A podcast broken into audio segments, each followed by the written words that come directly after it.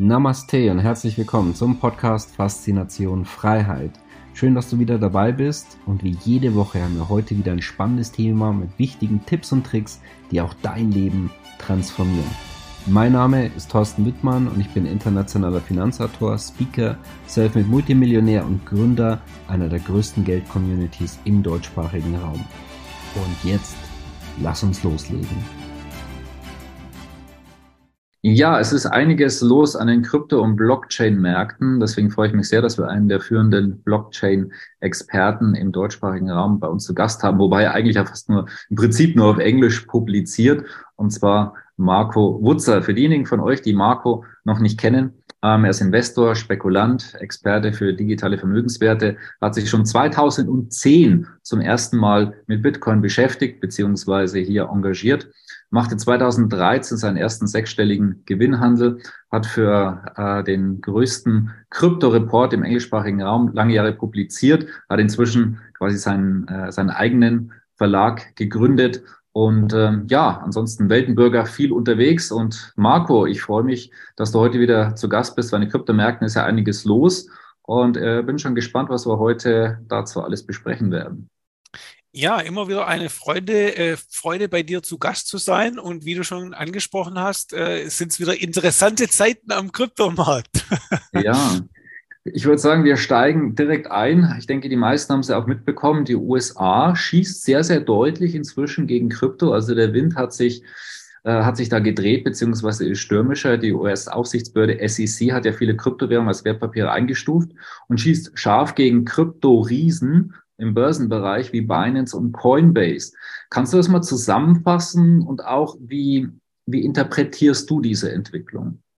Ja, also die USA sind inzwischen äh, eine Wüstenlandschaft für den Kryptobereich und äh, schießen sich da so ins eigene Bein.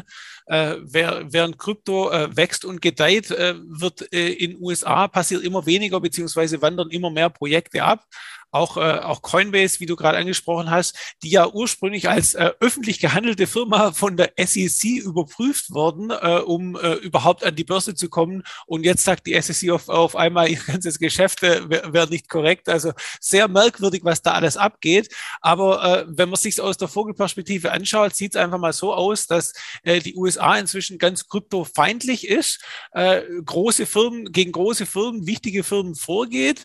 Ähm, natürlich jetzt auch viele Projekte als äh, quasi als Aktien äh, eingestuft hat, äh, was ja an sich erstmal nichts Illegales ist, aber halt dann doch wieder viele Probleme mit sich bringt und äh, einfach jetzt mehr und mehr Firmen äh, abwandern Richtung Asien, Richtung Europa, Richtung Nahe Osten. Also wenn man mal zurückschaut, nur ein paar Jahre und, und gesagt hätte vor vielleicht fünf Jahren, äh, dass die, äh, die EU, äh, die ja viel sozialistischer und bürokratischer ist als die USA, da deutlich besser aufgestellt ist im Kryptobereich, viel neutraler und, und, und, und transparenter als die USA, die ja gerade im Technologiebereich mit Silicon Valley und so weiter immer führend waren. Das das wäre sehr unglaubwürdig gewesen, aber heute sieht es genauso aus. Mhm. Vielleicht mal so für die einen oder anderen, die sich die Frage stellen, ja, okay, jetzt sagt die, die SEC dort, gut, es sind Wertpapiere, es sind keine Wertpapiere. Das klingt ja gar nicht so nach einem riesen Unterschied. Kannst du vielleicht kurz erläutern, warum ist es ein sehr, sehr großer Unterschied und äh, welche Probleme bringt das Ganze mit sich? Ja, also äh, laut SEC, die, die ja meinen, sie hätten da äh, die, die, das Recht, das alles einzuordnen und, und zuzuteilen, wie sie möchten.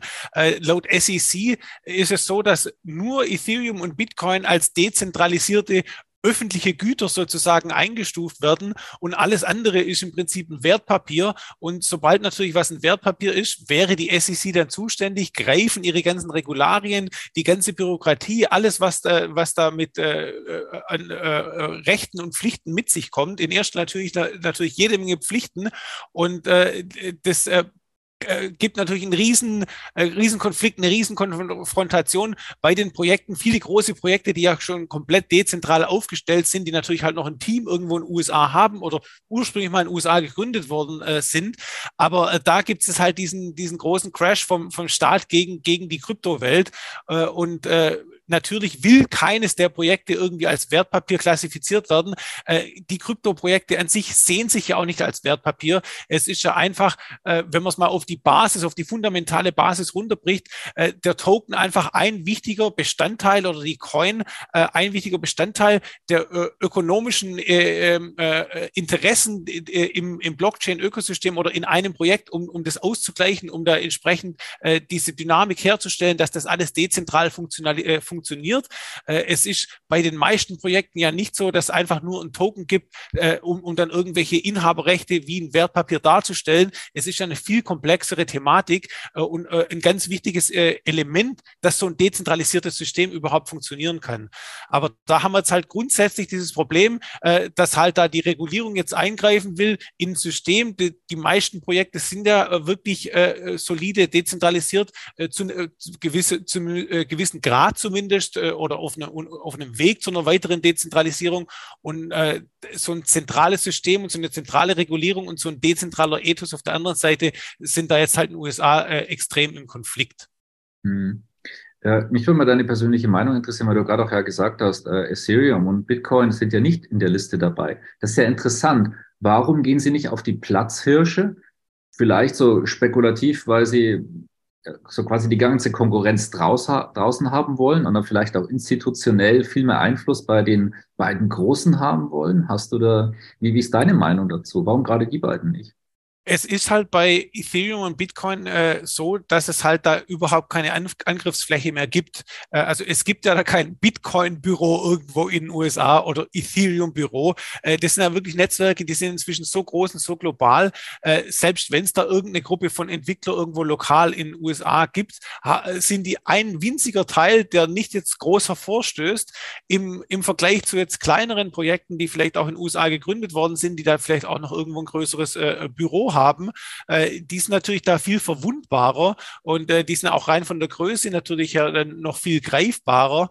Äh, die Netzwerke an sich selbst, die kann eine Regierung ja auch nicht angreifen, aber es gibt halt einfach noch eine größere Angriffsfläche und äh, wenn es einen größeren USA-Bezug äh, gibt, dann ist das für die äh, Projekte zumindest kurzfristig äh, etwas problematisch, weil die sich natürlich geografisch dann teilweise umorientieren müssen und in erster Linie halt ähm, problematisch, weil es erstmal natürlich negativ einen Preis betrifft. Es kommt natürlich erstmal die ganze Panikreaktion, äh, so, so wie wir das natürlich klassisch kennen, äh, bevor dann irgendwie zwei Wochen später wieder alles auf Vor Vorniveau äh, ist bei den Preisen.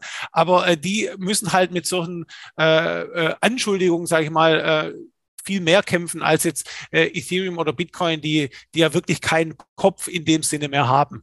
Hm, ja, verstehe. Äh, wir hatten jetzt gerade schon oder schon angedeutet, auch in der EU und auch da tut sich ja auch einiges in der Gesetzgebung. Vielleicht kannst du es da mal zusammenfassen, was passiert da aktuell und wie interpretierst du, wie sich die EU gerade gegenüber Krypto verhält? Ja, die EU hat ja verabschiedet diese Mika-Gesetze zum Kryptobereich. Die kommen zwar erst Anfang 2025 in Kraft, äh, aber äh, die haben halt den Vorteil jetzt, dass das äh, einmal so eine Verordnung ist. Das heißt, es wird nicht von jedem Land separat in nationales Recht umgesetzt und, und, und abweichend dann in, in allen EU-Staaten, sondern das gilt dann flächendeckend für die ganze EU.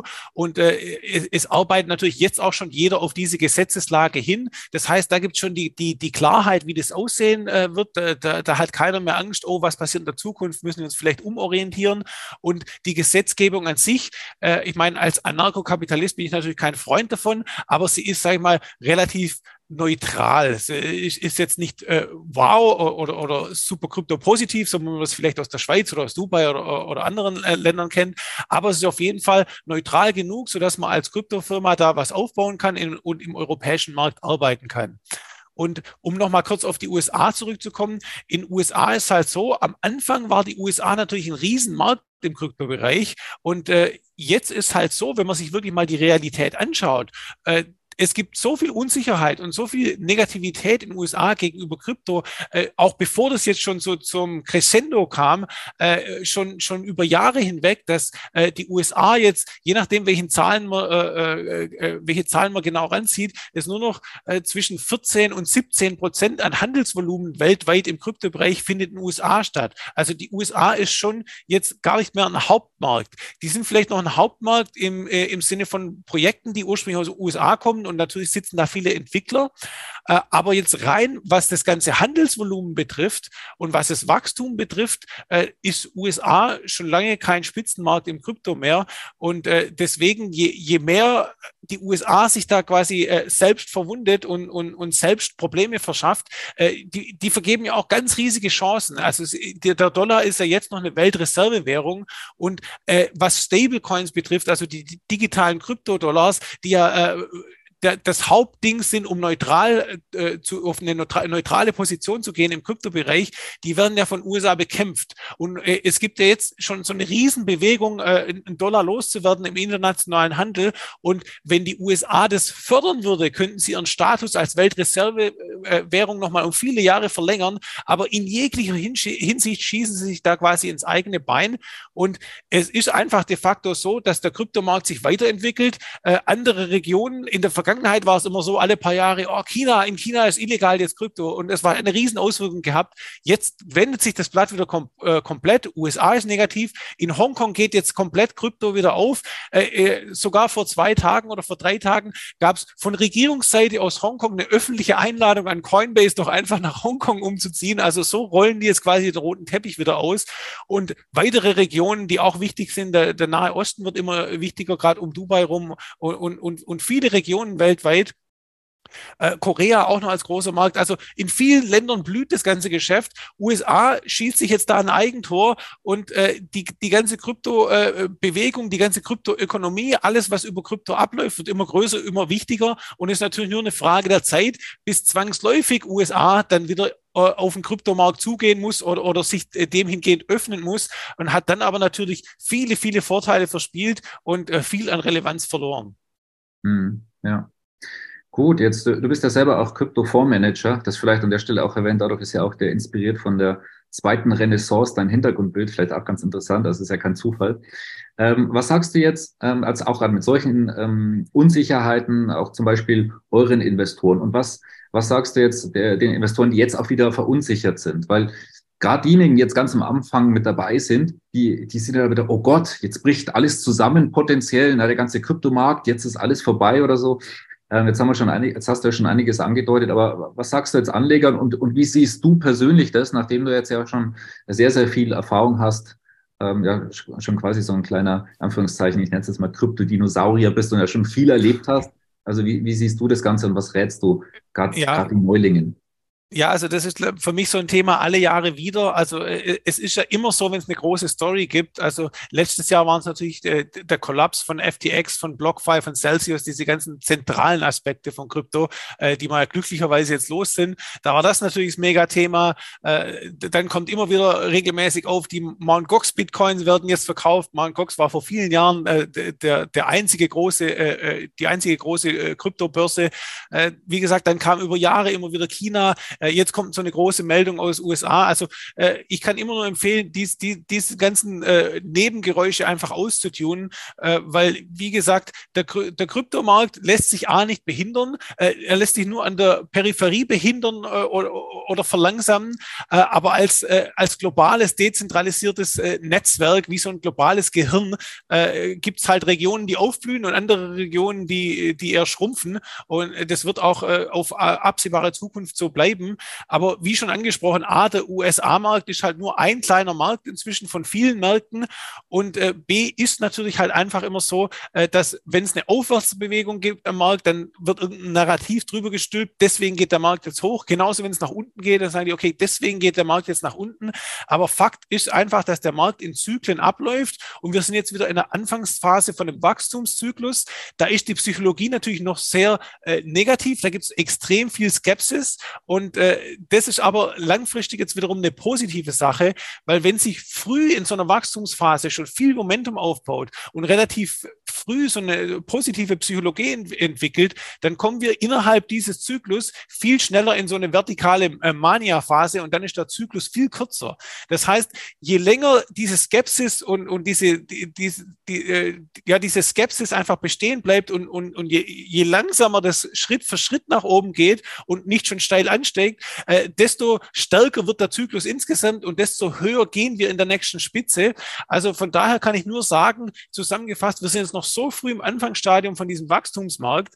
Äh, das ist jetzt mal wieder so eine goldene Gelegenheit, wo gerade die kleineren Projekte hart getroffen sind, äh, die natürlich viel volatiler sind, die sich aber genauso schnell wieder erholen, äh, wo man jetzt nochmal nachladen kann und dann in zwei, drei Monaten äh, gibt's wieder ein neues Thema, dann geht's vielleicht schon wieder steil nach oben, dann redet keiner groß mehr darüber.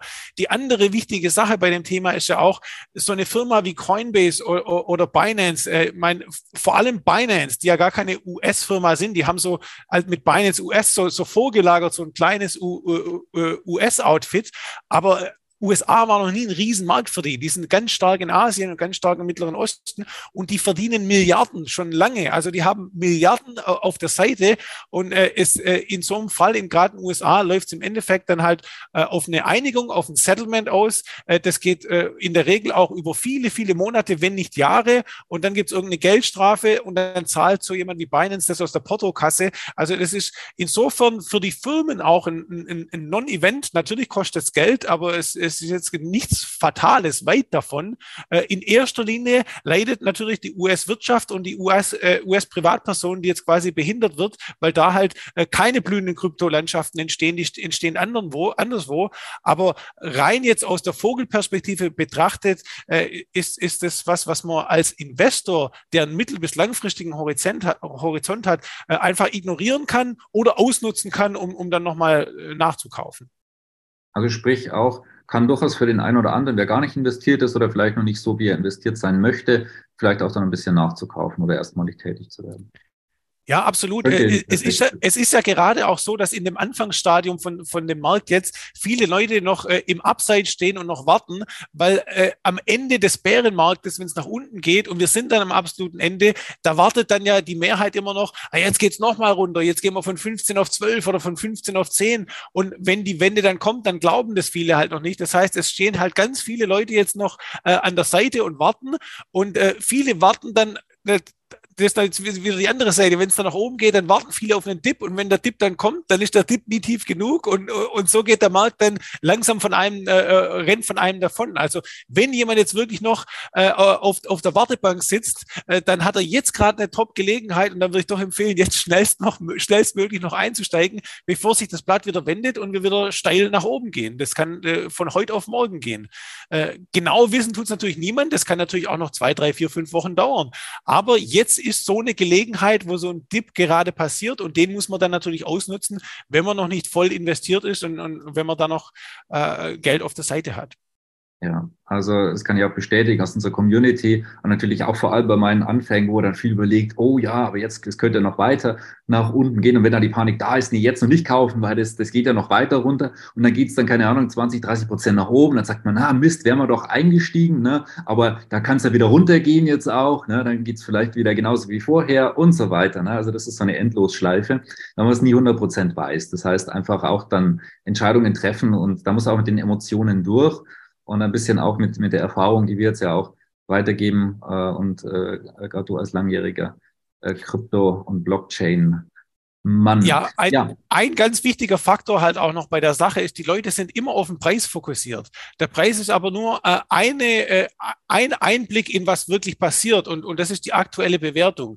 Viel wichtiger, wo wir äh, viel mehr drauf schauen, ist, was passiert denn eigentlich im Blockchain-Ökosystem? Wie ist denn eigentlich das Wachstum bei den Kryptos selber, bei den ganzen Projekten? Und wenn ich mich da genauer umschaue, dann werde ich sehen, äh, das Wachstum an Aktivität ist in vielen Projekten bei einem Allzeithoch. Äh, die Anzahl der Entwickler, die das Ganze entwickeln, ist an einem Allzeithoch. Also es gibt ganz viele wichtige Datenpunkte, wo ich sehe, in dem Blockchain-Ökosystem selber äh, gibt es jede Menge Wachstum und, und alles geht in die richtige Richtung. Es ist nur der Preis, der da gerade nicht nicht mitspielt. Und sowas äh, äh, kommt dann natürlich äh, oder, oder, deckt sich dann wieder über, über einen mittelfristigen Zeitraum. Also von daher haben wir natürlich dann auch die Gewissheit, dass es weiter nach oben gehen wird, weil das Ganze natürlich weiter wächst. Es wäre natürlich ein völlig anderer äh, äh, Ausblick, wenn ich mir jetzt anschaue, okay, immer weniger Leute nutzen Krypto, äh, immer weniger entwickeln das, das, das äh, geht so langsam in, in, in die Versenke, aber genau das Gegenteil ist der Fall. Und, und dadurch kommt natürlich auch eine große Überzeugung, dass, äh, dass jetzt ein, äh, ein guter Zeitpunkt ist, äh, weiter finanziell auch unter finanziellen Aspekten äh, oder Gesichtspunkten äh, da sich zu engagieren. Mhm. Also sprich, die Fundamentaldaten, die sind sehr, sehr stark, die gehen nach oben. Aber jetzt ehrlich mal verglichen, vielleicht wie eine Aktie, Unternehmen entwickelt sich eigentlich super, aber der Preis wegen der Gesamtsituation ist relativ niedrig, aber den Unternehmen quasi geht's hervorragend. So kann man das ein bisschen vergleichen. Ganz genau. Also das ist jetzt genauso der Punkt, wo ein, äh, ein Warren Buffett des Kryptobereichs zuschlagen würde. Genau.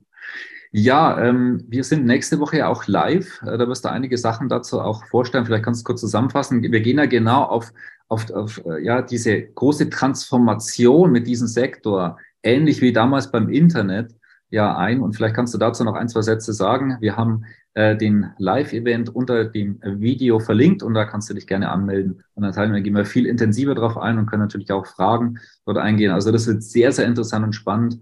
Und äh, da haben wir natürlich noch viel mehr Möglichkeit, individuell darauf einzugehen. Ja, vielleicht kannst du. Ja, wir haben, wir haben einen großen Kryptotag da angesetzt, wo wir nochmal äh, für, für die Leute, die vielleicht auch nicht so im, im Thema drin sind bisher, nochmal wirklich ausführlich, auch über mehrere Stunden, also wirklich einen, einen halben Kryptotag sozusagen, äh, mit äh, über 80 Grafiken äh, und, äh, und, äh, und einer kompletten äh, äh, ähm, äh, ausführlichen Präsentation auf das ganze Thema von Anfang an eingehen, äh, warum das Ganze so wichtig ist, warum warum es immer wichtiger wird, äh, wie sich das Ganze entwickelt, äh, warum man damit so viel Geld verdienen kann. Also wirklich das, das, das normale Krypto-Gesamtpaket und, und, und welche lukrativen Möglichkeiten da jetzt bestehen, äh, wenn man jetzt noch einsteigt, während die Preise wirklich noch äh, super top sind und, und, und welche gigantischen Möglichkeiten wir da über die nächsten zwei, drei Jahre haben. Also nochmal so aus der Vogelperspektive von, von wirklich von A bis Z den, den ganzen Bereich und, und, äh, und, und die ganzen Möglichkeiten uns anschauen.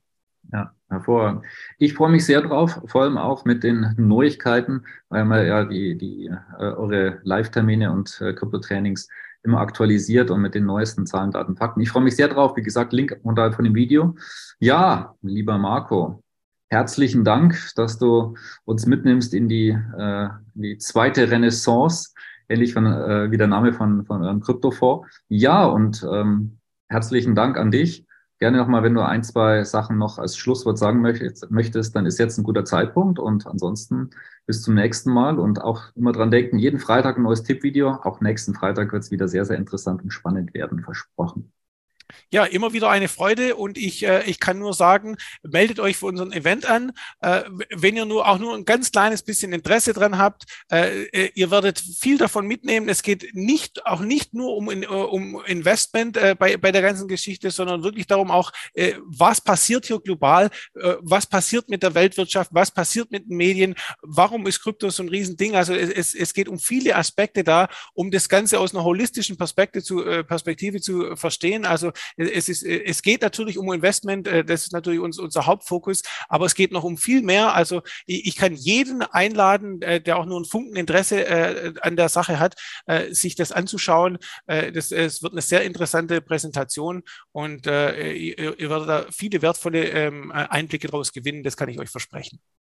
Perfekt. Also Marc, herzlichen Dank auch an alle Teilnehmer und bis bald. Schön, dass du wieder dabei warst. Wenn dir der Podcast gefällt, erzähle gerne dein Umfeld davon, so dass auch dieses von den Inhalten profitieren kann. Und falls du es nicht schon gemacht hast, abonniere den Kanal, damit du künftig keine Folge verpasst und vor allen anderen informiert bist. Gerne kannst du uns auch einen Kommentar und eine positive Bewertung bei Apple Podcast dalassen. Bis zum nächsten Mal, dein Thorsten Wittmann.